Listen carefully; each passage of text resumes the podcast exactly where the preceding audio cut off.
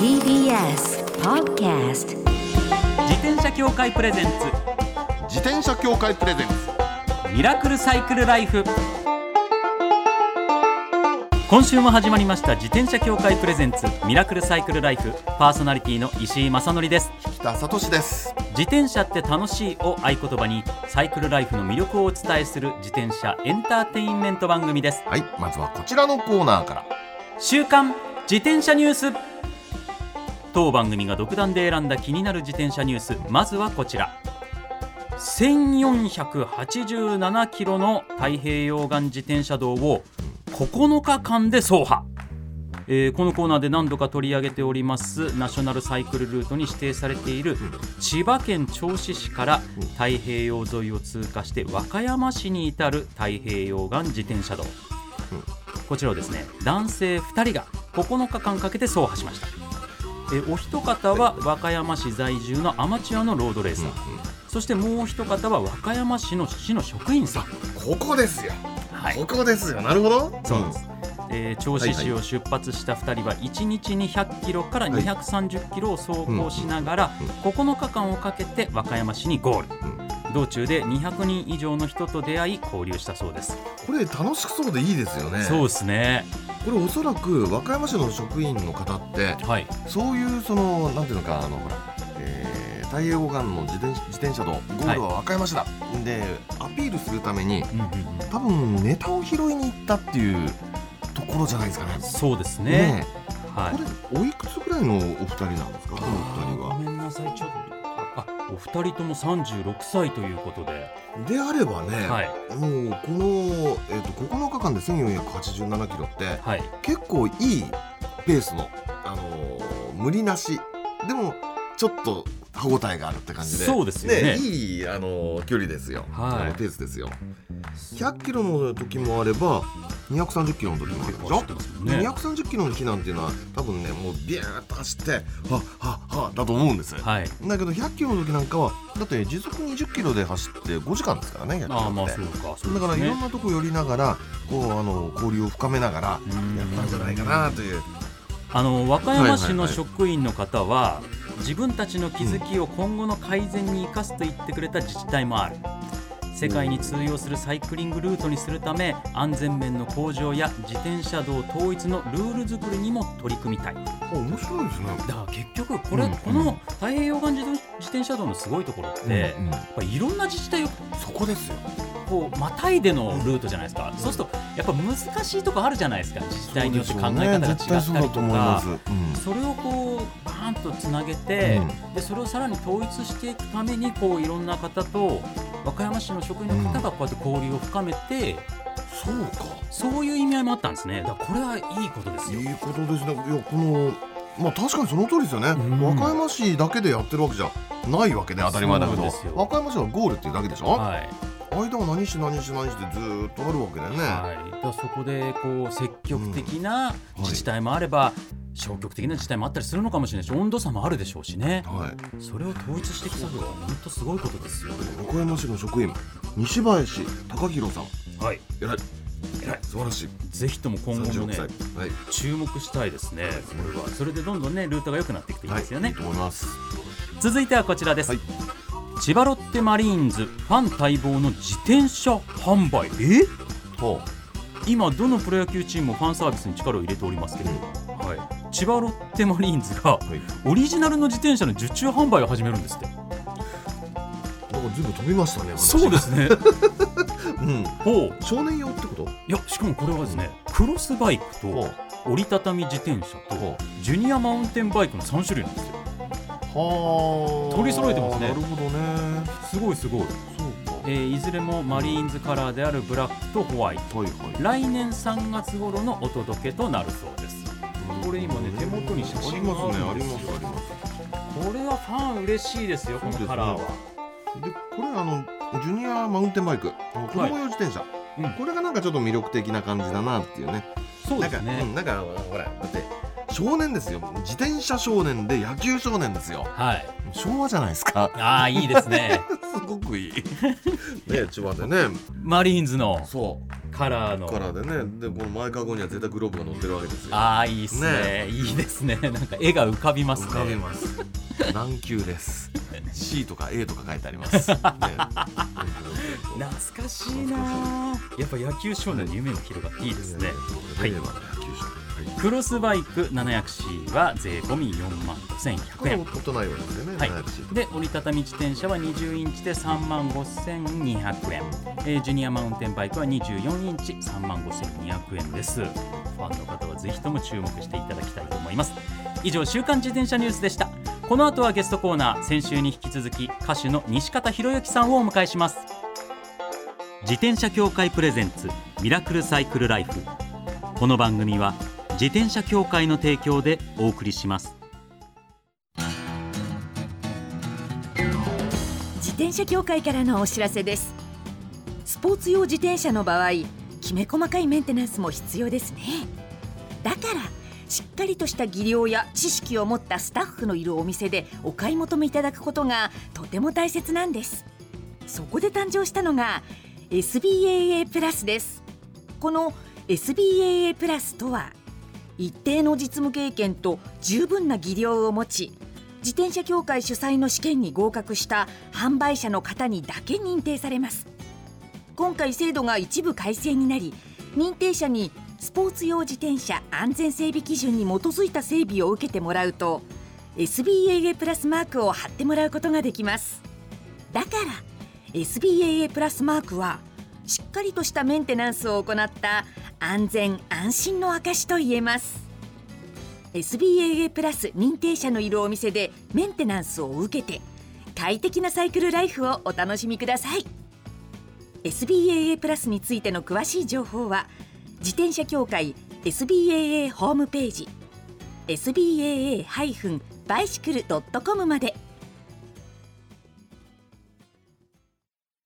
さあゲストコーナーです。先週に引き続き歌手の西方博之さんです。よろしくお願いいたします。やってきました。ありがとうございます。よろしくお願いします。よろしくです。もう先週も。もミニベうロ話だらけはい。もうすごい。リスナーのちょっ方と反省したんですよ。喋りですぎたんじゃないかな。いやそんなことはないです。そんなことあります。ありましたいやでもリスナーの方ね、はい普段ゆっくりとね、はいスピード出さずに安全運転で走ってらっしゃるって話でしたけど、先週のトークはかなり飛ばしてましたね。はい、トークの方はリスナーの方ぶっちぎってるような そうですか。トークスピードでバンバンいってましたけども。自分の好き勝手なことばっか喋ってましたいやいね。いやでもこれはでもこういったなんだろう、はいいろんな最近このマニアの人が出るテレビ番組とかもありますけど、はいはい。何の話してんのか分かんないですけど、はい。マニアの人の話してる話ってはい。なんか聞いてて楽しいんですよね。はい その熱量が楽しいってありますよね。わかりますわかります。だこれ本当だからそこまで好きかみたいなのねうんだからあの台本上はやっぱりこううんラジオの収録っていうはい。のも台本ってある進行台本みたいなのがあるんですけど、で最初にあの最近メインで乗ってるのは3台の自転車です、でその3台ちょっと話してどんな風に乗ってるんですかっていろいろっていう進行台本があったんですけど、うんえっと3台のうちん2台の途中ぐらいでもう先週終わっちゃいました。ああそうでしたっけ？そうです。でもう1台、はい。またすごいこれもマニアックな自転車あるんでまずそれをちょっとお伺いしたいなってところからスタートしたいんですけど、はい。これは何ですか、これはですねあの70年代の、ん。えーモールトンの、えー F 型のうん。3型。うんというね。マーク3っていう。あの 目の前に写真があるんですけどあの要はあのミニベロですよね小径車そうですそうでで有名なアレックス・モールトンっていう自転車が、まあ、今も人気のあるはい。大変に高級な、はしごみたいなフレームの。そうそうトはい。ラスコーゾンって言いましてね、はい。でイギリスの、まあ、アレックス・モールトン博士博士が作ったはいやつで、はい。すごい人気のある車種があるんですけど、それの、もうかなり昔のタイプっていうことですよね。F あのフレームがうん。F の形にな見えるから、はい、F 型っていう。アルファベットの F にはい。なるほどね。でうん F 型のその初期型を以前乗ってたんですけど、はい。結構がっちりしすぎてて重いんですよね。あー。そんでまたあのサドルの位置っていうかシートポストっていうんですかね、はい。あのあそこがはい。結構多分大きい人が注文したんじゃないですかね。背が高い人が。だから私のね。うん。私の足じゃちょっとうんあの足つきにくいなってそれであの売ってしまってそれでその最初の F 型っていうやつは、はで何年ぐらいなんですか1950年代50年になりまはい。したあーすごい。だからすごいですよね。今あの分重いんですよね。それがやっぱ重くなりますよね、当然。今の時代にそういうじ1950年代の自転車がまだ現役で動動いてね。動れるっていうのはすごいなと思いながらいたんですけど、ただやっぱ私の足じゃあ長すぎました。ね。それでうん。手放して、はい。今乗ってるやつはその F 型のマーク3ってうん。うん。1型2型3型それが今写真で目の前にあるこれですね。はいそうです。はい。かっこいいんですよね。かっこいいですよね。もう私はあの見つけた時は、うん。結構もう仕上げてあってパーツも。この状態。はいあそうですか。はい。なんかやっぱこれだけ古いこれもマーク3でどれぐらいマークですか3で年代は1970年代あーね。もう50年ぐらい前ですね、でパーツも全部きれいについた状態で売られていた。もう私の好みのパーツがもう全部ついてましてもうドロップハンドルから、うん。でブレーキから何からあのいいやつが好みの いいやつがついてるんですよ。よく見るとあのシマノのユラエースなんですそうなんすですよ。まあ、ちょっと写真でちっちゃいからわかんないですけどはい。すごいなってでねこれねちょっと物語があるなと思うのが、はい。あのマニアの人はご存知だと思うんですけど、はい。あのアレックス・モールトンとブリ日本のブリヂストはい。ンが一緒になって作ったね、はい。ブリヂストン・モールトンっていうはいはい。モデルがああったんですよ。りましたね。あと2000年代2000年代ぐらい入ったばっかりの頃のね、はい。そうでそれのアイデアの原点ってこれじゃないですか？そうなんですよね。おそらくそうですよね。はい似てる形。似てるんですよ。はい。だから最初見た時ね本見たらやっぱそういうふうに書いてありあました、ね。書いてありました、はい。あやっぱじゃあそうだ。あそうなんですね、これなかなかミニベロ好きな人でもこの F 型の存在、うん。しっかり知ってる人って少ないかもしれないぐらいそう。マニアックな車種です。だって私最初これ写真見た時、えあブリヂストン・モルトンかなとあ思いました思いました。ね思いましたよね。そうですよね。そうそうだからもう乗ってても普通なんでそうはいはい。このあのマーク3は声かけられたことないんですよ、まだ。あ先週ね、あの自分が乗ってる自転車に食いつかれても、後ろから追いかけられて、これどこで買ったんですかとか言われることがよくあるっていう話されてましたけど、これはまだないんですか？やっぱマニアすぎちゃうからですねもうこれは。そうですね。うん。この F 型モールトンというのに関しては。これは相当マニアックなお話ですよ。前輪サスペンションついてますけどこれはい、これもサスペンションついてます。前乗り輪と。心地どうですかこれ？でいいですよ。あいいですかやっぱり、はい。でリアが、うん。あのゴムだけなんですよ。はいはいはいわかります。丸いゴム。はい。それだけなんですよ。のね発明した。はい。いやだから1970年代の自転車70年代のが自転車。確かにそれだけ快適に動くっていうのいやはやっぱすごいですよね。なんか乗ってて楽しいですよね。なんかそういったは歴史を乗ってるみたいな。もうもうねあの乗せていただいてるってまでは言えないけど、うんうんうんでもそういう気持ちになりますよね。あだからそれまでの気持ちはなかなそのかうん自分のところに来るまで、はい。あの誰かがこうしてこうんうんうんうん。うパーツをつけて、はい。それでいろいろ可愛がってくれて、うん。で今自分が乗れてんだなっていうのは感じますね。いい話ですね。そういうポリシー私大好き。いやほんあそうです。本当にそうですよね。ありがたいって思いなありがたい。がら乗ってますよ。ありがたい素敵ですよ。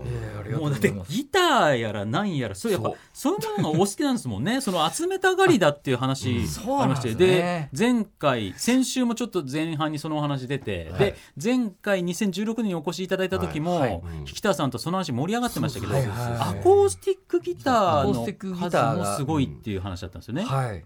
98本だったと思いますそれすよ。ごいですよね一番多い時でで今減らしたんですよね減らしました。減らし30本ぐらい。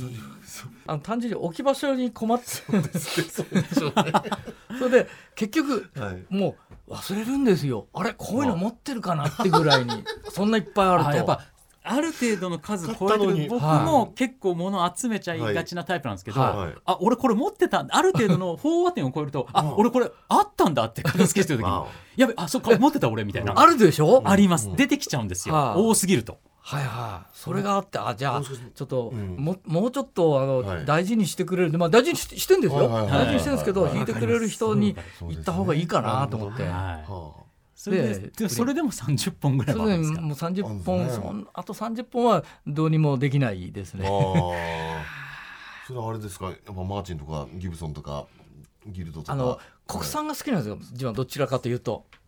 実はそれを期待してました。ヤマハが真ん中にこうはい。写真のね載って一るから。番好きなのはヤマハですね。よくわかります。実は前回もその話をしましたんそうでしたね。そうでした。私もヤマハ大好きなんですよ。谷さんのギターっていうのが谷浩一さんも谷浩一さん、はい。谷浩一さんも神ですからね。はい。いやもう全然それが全然わかん宝物ない話ですよ。高彦か谷浩一そうですかみたいなね岸田さんあの自転車の話に例えたら どれぐらいすごいことなんですか？自転車の話に例えるとね。どんな自転車をのレベルのものを持ってらっしゃるんですか？とね言ってみればねエディ・メルクスが、えー最初に手を出したマウンテンバイクみたいな感じの これますます何を言ってるか分からなくなったっていう。二人で共存。今和の京志郎さんの乗ってた自転車持ってるみたいなのに近いですか？えっ、とね近いですね。あのい清志郎さんのあの、ね初代自転車名人の。うんオーダーのあのオレンジ号。二度ぐらいすれ違ったこと言われますよ。あそうですか、はい。あららららららいやでもそういった自転車を持ってるぐらいの感じなんですか？ギター。感じ感じ感じ。感じ感じそれぐらいす。ごいことなんですよねそうできっと。すそうです。はい。リスナーの皆さんすごいことみたいです。そうです。そうなんです。でもそうですよ。音楽の話出ました。はい。はい。皆さん勘違いされてますよ。自転車マニアの方にゲストに来ていただいてるわけじゃないですよ。はい。まあ大体自転車マニアのつもり。自転車マニアでギターマニアの方の方のゲストじゃないです、はい。歌手の方ですか歌手実はそうでしたっていうそう感じでですすね。よ。忘れてましたみたいな感じで歌を聴いていただかないといけません、はい。ここで一曲お送りしたいと思います、西方さん曲調化お願いいたします。それではあの私の新曲の「帰郷」のカップリングに入ってます「はい。赤とんぼ」という歌を聴いてください。お聴きいただいている曲は西方博之さんで赤とんぼ新録版です。はい、ありがとうございます。これデビュー35周年記念版として5月はいにリリースされた帰郷のカップリング曲、はいそうです。以前あの平成9年に発売して、はい。で結構人気あるんですよ。うんはい。であのじゃあちょっと今の西方でもう一回歌い直してうん。みようかということで、あー。先週お聴きいただいたその帰郷も、うん。はい。あのふるさとを思う曲。はいふるさとがテーマですよね。はい、で赤とんぼこの曲もそうですもんそうねで、すよね。はい。い、や素敵な曲ですよ。ありがとうございます。いやでもなんかだからそのこれを歌ってらっしゃる西方さんと、はい。はい。ギターとか自転車の話をマニアックに話されてる西方さんが今うん合致しないぐらいの勢いなんですよね。もうこの番組だけですから 本当にそういう熱く語れるっていうのはサイクルライフ。特に自転車についてね。自転車とギターとはい。ミラクルサイクルライフだけですからいやーすごいもう楽しみにしてきましたよ。時間がいくらあっても足りないんですけれども、もうそろそろお別れのお時間となってしまうんですけれども、はい。そうなんです。最後にですね、はい。普段安全に自転車に乗るために心がけていることを教えてください。もうあのー私自転車もそうですけど、普段車を乗用車に乗ってるんですよね。はい。で、えー車に乗ってるとマナーが悪い人が結構いるんですよ自転車の。いますいますね。だから自分が自転車に乗ってる時は、うんあの歩行者とか車運転してる人のつもりで乗ってます。だあからななるべく迷惑かけないようにって。もう止まるっていうかもう譲るのは譲るはい。はい。譲ったところでもうたった12秒じゃないですか、うんだからそうなんですよ譲っねて安全の方がいいなって思いながら焦んないで運転あの自転車乗ってます、ああ、なるほど。焦らないっていうのは本当大事ですね。でお互いの立場に立ってっていうね。ね。うん。これ本当大事一番大事かなと思います、ありがとうございます。もうこれはでも全然話足りなかったんじゃないですか。足りないです あとあの5週ぐらい続けて出いやたいやいやいやいやぜひいらしぜひぜひまたお越しぜひまた呼んでください、はい、よろしくお願いいたします。2週にわたってありがとうございました。ありがとうございましたゲストは西方博之さんでした。すごく楽しかったです、またお越しくださいあり。がとうございますありがとうございました最後のコーナーはサイクル大辞典。一つの項目をきっかけに自転車トーク。様々な角度からサイクルライフの魅力を発信します。今回のテーマは、9月20日は敬老の日ということで、はい。お年寄りが自転車に乗るときに気をつけてほしいことというテーマです。ああなるほど。これはね、はい。ちょっと深い深いというのが何というのかね、まあ、日本のあの、えー自転車ルール遵守のあり方が凝縮されてるようなお話であ、そうなんですか。あのねお年寄りに関して私は言うとねはい。言わせていただくともうスローガンがあるんです。お交通ルールを守ろう。ただし守りすぎに注意なんですよ。えー、これ難しい話ですよ。うんなんか変でしょ？変でしょ、変変なんだけど、えー。これ実はその通りでね、はい。何のことかというとねお年寄りおじいちゃんもおばあちゃんも、えー交通ルールを、まあ、知らないそれからわしのすることに文句つけるなみたいな感じで守らないみたいな傾向は強いんです。はい。でこれは前提としてあるんですよ。えーだからねあの地方とかに行くとねやっぱりねあの右側通行してる自転車おじいちゃんおばあちゃんの場合ってすごく多くてうんうーんと思うことはあるんですよね。でしかもねお年寄りの場合その周りにねあんまり気がつかなくなっちゃうっていうのかまあもちろん年齢とともに年齢とともにやっぱりねありますもん注意力って散漫になりますから、はい。でそれでねあのー車がビュッと来るかもよっていうのをあまり思わずにねヒュッと右の車線の方に出ていっちゃったりとかはあ。りがちなんです。だからこれはねぜひ注ご注意いただきたいっていうのが。あるんです。あるんですがここですよ。ここで済まないところがねお年寄りのたまらないところっていうのがね、はい。あのー特徴的なところで、うん。えっ、とね何かというとね時々その地元の老人会とかね、はい。あのーそういうところであの警察の方が出て行って、ええ。あのー指導することがあるんですって。あのーお年寄りはこういうところに気をつけましょそう。うこういうルールがあるんでこれを守りましょうみたいな、はい。やるんですよ。えでやってそれでねやった翌日ぐらいはね特におじいちゃん。えはい。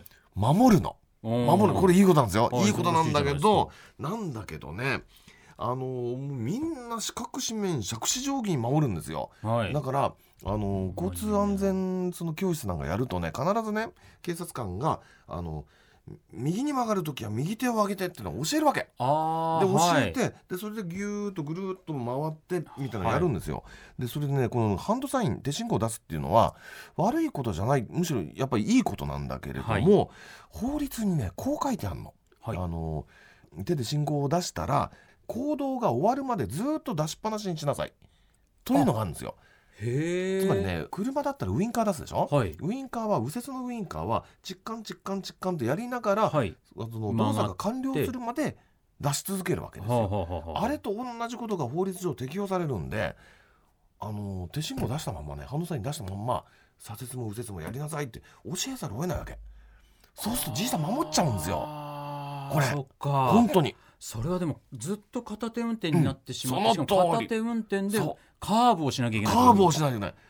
これね結構危険で。怖いですね。怖いんです、そこはちょっとっていうね。そうか。そう。よく見てるとね、あのー横断歩道も押し歩きにしてみたりとかね、はい。えーまあ原則はそうですから本当はあのあれですよ。あの横に横断帯がついてれば、はい。あの自転車乗ったままでも大丈夫なんだけど、ええで多くはそうなんだけどでもうーん、まあ、そこまで区別つかないからその押し歩きでが原則ですって言われたら押して歩いちゃうわけ。はいちゃんとね守ってくださってるわけですもんねあくまで。でいい。そうそうそう。ね守ってくれてるのがそれはいいんだけどそうか。そういうところがねいろんなところにね結びついちゃうんですよ。でもそういったところも含めるとちょっといろいろルールのね。変更というか、ちょっと考えるとこあるでしょ？考えてもらいたいなってなっちゃいますね。杓子定規に守るとね自転車はかえって危ないってことがね往々にしたんですよ。いやーこれはでもそうするとルールのが悪いじゃないかって話になっちゃいますもん実はそねの通り。いやー難しいぞこれはでも本当ね、うんまず身の安全を守るということがね、第一ですから、はいそれ本当に気をつけながらルールを守りつつ。安全に配慮して乗っていただくということが大切なのかなと思います、年寄りの方々お願いします。お願いします以上サイクル第一点でした転車協会からのお知らせです。街ではライト自体がついていない自転車やブレーキをかけてもちゃんと止まらない自転車を多く見かけます。これって安全面から考えるととても怖いですよね。そこでみんなが安全な自転車に乗れるよう自転車協会では自転車安全基準を定めました。そしてその基準に適合した自転車にだけ貼られるのが BAA マークなんです。自転車活用推進法のベースになっている交通政策基本計画では BAA マーク自転車の普及を推進することも謳われています。つまり BAA マークは国も認めた自転車の安全安心の目印ということですね。自転車をお買い求めの際は BAA マークが貼ってあるかぜひチェックしてみてください。BAA マーク自転車で交通ルールを守って安全安心なサイクルライフを。BAA マークについての詳しい情報は自転車協会 BAA のウェブサイトまで。